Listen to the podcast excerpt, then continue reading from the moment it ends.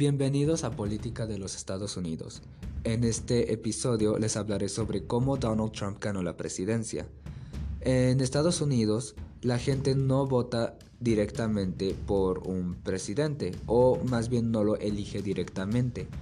Cada estado tiene un número de electores y estos electores votan por un presidente dependiendo de la mayoría del voto a, un partido u otro en este mismo estado. Por ejemplo, en el estado de California hay 54 electores. Entonces, por lo general California vota por el Partido Demócrata, en este caso por Hillary Clinton en las elecciones de 2016. Como la mayoría, alrededor del 58-60% votaron por Hillary Clinton en California, entonces los 54 votos electorales se fueron para Hillary Clinton. Para ganar deben de tener... Em, el candidato debe, debe, de juntar 270 votos electorales. es por esto que que la gente no elige directamente al presidente. Eh, otro ejemplo es Wyoming. Estoy hablando de ambos extremos. El, el, estado más poblado es California con 40 millones de personas y el menos poblado es Wyoming con 600 mil personas. En Wyoming, por lo general la gente vota por el Partido Republicano y tiene tres votos electorales, que es el mínimo que un estado puede tener. Entonces, es también por esto que una persona en Wyoming tiene 60 veces más poder electoral que una persona en California.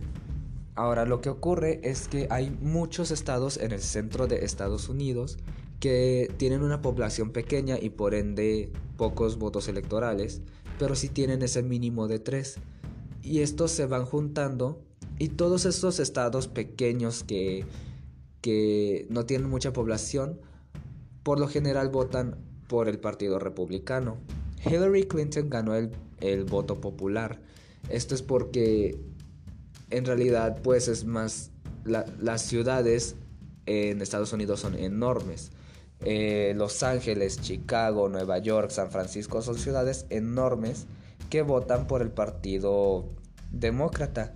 Y esto pues se, se traduce a un resultado donde Hillary Clinton tiene 4 millones más de votos, bueno, 4 millones más votos que Donald Trump. Sin embargo, esto no es lo que importa, lo que importa es cuántos estados y cuántos votos electorales junta cada candidato. Entonces, algo muy importante que hizo Donald Trump para poder ganar la presidencia es que se enfocó en primera en retener los estados republicanos del centro, que no es ningún problema, ellos siempre votarán republicano, es algo que siempre ha ocurrido y siempre ocurrirá, a menos obviamente que haya algún cambio social extremo. Y pues también es muy difícil voltear estados como California, que o Massachusetts o Nueva York, que son lealmente demócratas. Hay estados muy divididos, por ejemplo, Ohio, Florida y sorprendentemente Pensilvania. Este es uno de los casos extraños en los que un presidente voltea un estado que es leal a cierto partido. En este caso Donald Trump voltea a Pensilvania, que es un estado que por lo general vota demócrata y es el cuarto estado más poblado de los Estados Unidos. Ahí se ganó alrededor de 20 votos electorales. Luego está Florida. Florida es el, tercer estado más poblado de los Estados Unidos, detrás de California y Texas.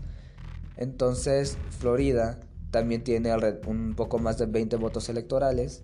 Y Florida es un estado muy dividido. Es muy difícil predecir para quién van a votar últimamente han ganado los republicanos, pero es porque está, por ejemplo, la ciudad de Miami, Tampa y Orlando, que son ciudades enormes. Sin embargo, hay muchos pueblos en Florida que acaban eh, pues teniendo más poder que las ciudades. Y está Ohio. Ohio es un estado extremadamente importante.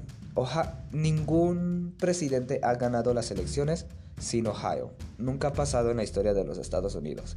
Entonces, el momento en que Ohio votó por Donald Trump, con eso supimos que Donald Trump se, se volvió presidente, a pesar de que no haya juntado los 270 votos electorales.